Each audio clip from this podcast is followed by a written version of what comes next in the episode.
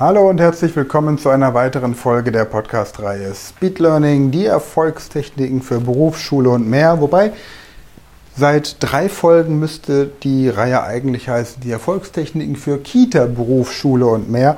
Denn seit drei Folgen haben wir uns mit dem Thema beschäftigt, wie Kinder im Kindergarten am besten lernen können und wie man sie dabei als Eltern oder auch Erzieher unterstützen kann. Heute geht es um das Thema Lesen lernen und die Frage, die oft gestellt wird von Eltern ist, wann ist der richtige Zeitpunkt, dass mein Kind lesen und schreiben lernt? Überfordere ich mein Kind nicht? Was sagen die Lehrer in der Grundschule, wenn mein Kind schon lesen und schreiben kann? Manche Lehrer wollen das nicht und so weiter und so fort. Es geht auch hier wieder nicht darum, was Lehrer wollen oder nicht wollen oder was Eltern wollen oder nicht wollen. Es geht einzig und allein darum, worauf hat das Kind Lust. Und wenn ein Kind im Alter von drei Jahren beispielsweise bei dem älteren Bruder oder der älteren Schwester bei den Hausaufgaben zuguckt und sich Dinge abguckt, die Kinder in der ersten oder zweiten Klasse tun und das kopiert und imitiert und dann plötzlich mit vier Jahren schon lesen und schreiben kann, dann hat das Kind einfach Lust darauf. Also lasst das Kind doch mit vier Jahren lesen und schreiben. Damit klaut man keinem Kind die Jugend. Es geht ja nicht darum, dass ich mein Kind hinsetze und es zwinge, lesen und schreiben zu lernen, weil ich in einen Wettbewerb mit meinen mit den anderen Müttern und Vätern treten möchte, sondern es geht darum, dass ich dem Kind einfach die Welt des Lesens und vielleicht auch des Schreibens anbiete und das Kind entscheidet dann selbst, ob es diese Lernerfahrung jetzt gerade in diesem Moment machen möchte. Genauso wie ich mit meinem Kind ins Schwimmbad oder an den Strand gehe und ich ihm die Möglichkeit gebe, Erfahrungen mit Wasser zu sammeln.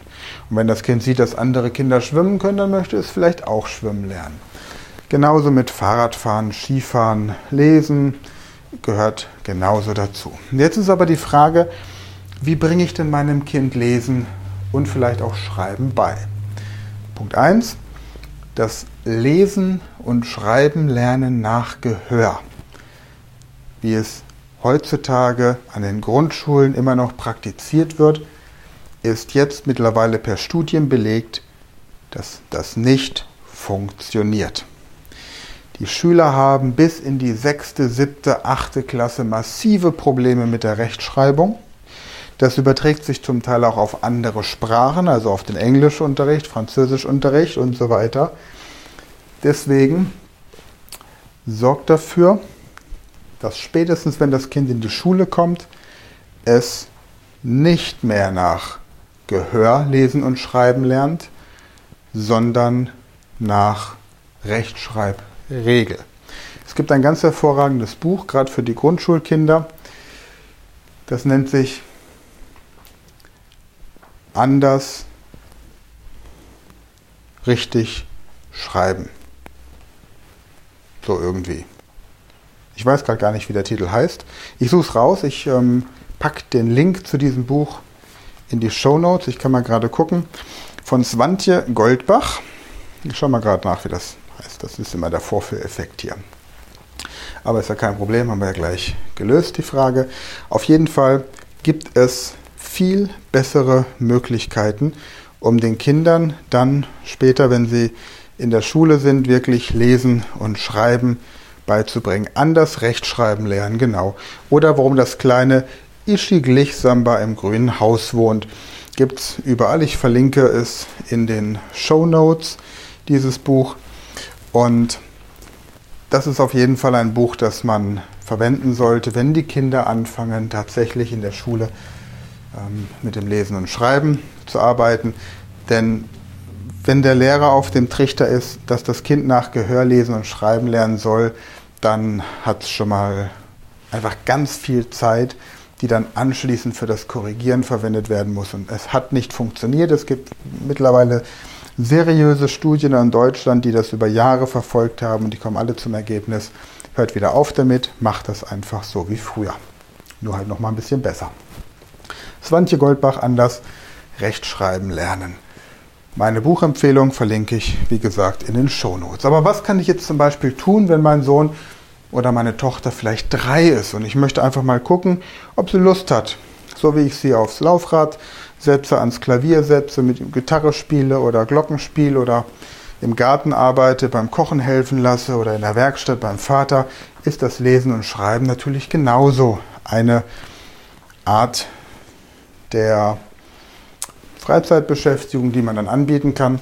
Und da empfehle ich, dass ihr mit den kleinen Buchstabenplättchen, die man aus dem Spiel Scrabble kennt. Das sind also die Buchstaben in Druckschrift, die Großbuchstaben. Und dann soll das Kind ein Wort sagen. Zum Beispiel Mama, Papa, Oma, Opa, Auto, Apfel, die Namen der Freunde, was auch immer. Und du legst dem Kind einfach das Wort mit diesen Scrabble-Steinchen hin auf einer ähm, kontrastreichen Oberfläche. Das heißt, wir haben bei uns zum Beispiel diesen schwarzen Teppich, von dem habe ich schon erzählt. Und da lege ich dann diese Buchstaben hin. Der andere Teppich, auf dem wir spielen, wenn wir irgendwas mit Lego bauen oder so, der ist bunt. Und da wäre der Kontrast zu den Buchstaben einfach nicht groß genug. Deswegen auf einer einfarbigen, im Idealfall dunklen Oberfläche und dann sieht man da auch schön die Buchstaben im Kontrast. Das Kind gibt das Wort vor, ihr legt das, kind, das äh, Wort für das Kind entsprechend hin und dann geht ihr mit dem Finger über das Wort und erklärt im Grunde, wie dieses Wort heißt. Und das Kind kann das dann nachsprechen. Und auch hier bitte jede Form von Stress und Druck rausnehmen. Spielt das so lange, wie das Kind Lust hat. Wenn ihr merkt, jetzt wird das Kind unkonzentriert, hat keine Lust mehr, noch einmal mit einem motivierenden Wort zum Beispiel der Name der besten Freundin, des besten Freundes oder des Teddys oder was auch immer, irgendein Lieblingswort, das nochmal zum Schluss und dann mit einem positiven Erfolgserlebnis, wie immer bei Lernaufgaben, das Ganze beenden. Und ja, so kriegt man mit der Zeit das Kind einfach dazu, dass es sich mit Buchstaben anfreundet und Wörter nichts anderes sind und Buchstabenkombinationen auch nichts anderes sind als eine kleine logische Reihenfolge, ähnlich wie man Bauklötze aufeinander stapelt oder ein Puzzle logisch zusammensetzt, denn nichts anderes sind ja Buchstaben, die zu Wörtern werden. Das also als Empfehlung dazu. Und was man parallel noch tun kann, ist, man kann eine bestimmte instrumentale Entspannungsmusik im Hintergrund laufen lassen, wenn das Kind etwas Bestimmtes lernt das immer mal wieder kommt. Und diese Instrumentalmusik kann man dann nachts im Schlaf auch abspielen. Das ist eine Technik, auf die ich noch genauer eingehe, wenn ich Tipps gebe, wie Kinder in der Schule besser lernen können und gerade in den Fächern, in denen sie ein bisschen Schwierigkeiten haben, sich verbessern können. Das ist dann so ein angenehmer Zusatz-Nebeneffekt.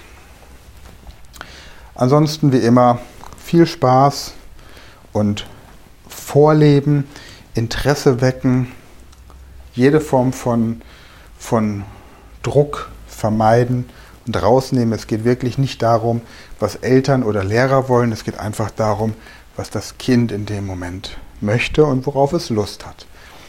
Und ich würde auch, wenn das Kind so etwas dann kann, im Familienkreis nicht zu so sehr damit prahlen und angeben. Lass das Kind einfach spüren, dass es etwas ganz Normales ist, viele Dinge zu können und viele Dinge zu beherrschen und eben auch Dinge zu können, die andere vielleicht noch nicht können. Das ähm, sollte jetzt nicht dazu führen, dass das Kind sich irgendwie überlegen oder ähm, ja, als was Spezielles in Anführungsstrichen fühlen muss, sondern es ist einfach so, es kann jeder und jeder kann das lernen und aus meiner Sicht gibt es eben auch keine Hochbegabung, sondern nur die richtige Förderung.